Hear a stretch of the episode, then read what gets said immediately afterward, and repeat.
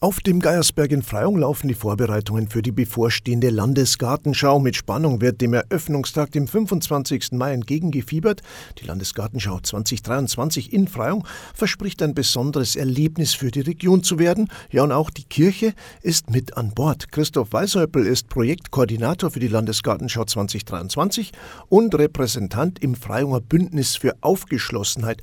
Herr Weishäupel, die Landesgartenschau in Freyung hat sicherlich viele spannende Projekte zu zu bieten. Wir wollen ja jetzt einen Blick auf die Beteiligung der Kirche werfen. Wo ist denn Kirche vertreten? Also wir haben äh, insgesamt drei bauliche äh, Beteiligungen hier in der Gartenschau. Zum einen hat man die Naturkapelle mit dem äh, neu errichteten Gipfelkreuz und die sogenannte Friedensglocke.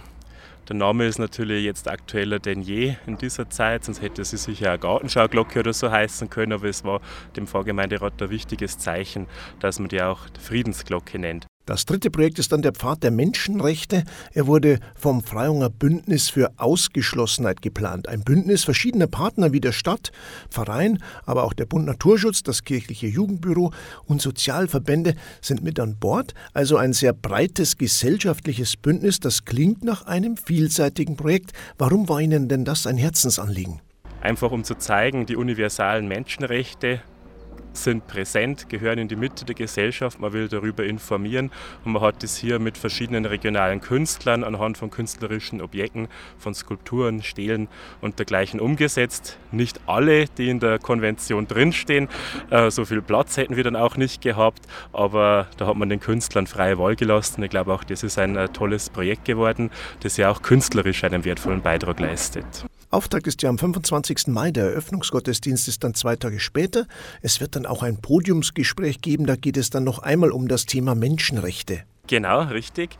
Wir haben am Donnerstag, 25. Mai, die Eröffnung an sich.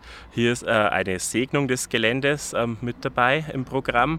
Und dann zwei Tage später, am Samstag, ist der Auftaktgottesdienst sehr prominent besetzt. Er wird zelebriert vom Bischof äh, Dr. Stefan Oster und vom evangelischen Landesbischof Professor Heinrich Bedford Strom.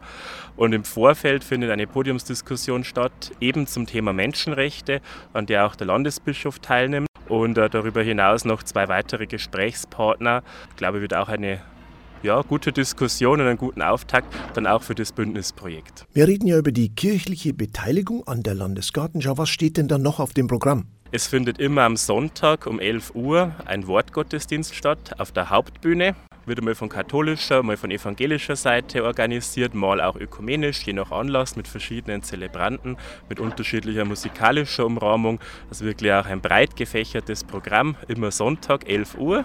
Darüber hinaus haben wir werktags, also Montag bis Freitag, immer eine Andacht in unserem Ausstellungsbeitrag in der Naturkapelle in den Waldgärten, hoch droben am höchsten Punkt des Geiersbergs und damit auch der Landesgartenschau. Das Format nennt sich 5 vor 5 und findet auch da statt, also täglich am Werktagen 16.55 Uhr. Und hier haben wir immer am Mittwoch und Freitag die Diakonin von evangelischer Seite, die Frau Neumann-Beiler hier, die auch für die Pilgerbegleitung und den Tourismus äh, von evangelischer Seite zuständig ist. Sie bietet zuvor auch immer meditative Spaziergänge über das Gelände an und an den drei anderen Tagen haben wir immer im wöchentlichen Wechsel einen katholischen Pfarrverband aus dem Dekanat. Es wird auch ein ganzes Wochenende geben, das die Kirchen in besonderer Art mitgestalten werden. Welches ist denn das? Das ist das letzte Wochenende der Sommerferien, am 9. und 10. September das wir gemeinsam katholische und evangelische Kirche gestalten. Samstag, Sonntag. Am Samstag ist das Festival der Kirchen. Da haben wir den ganzen Tag über auf der Hauptbühne musikalisches Programm. Und am Sonntag haben wir ganz regulär auch den Gottesdienst am Vormittag und Nachmittag wird von der katholischen Erwachsenenbildung hier im Landkreis gestaltet.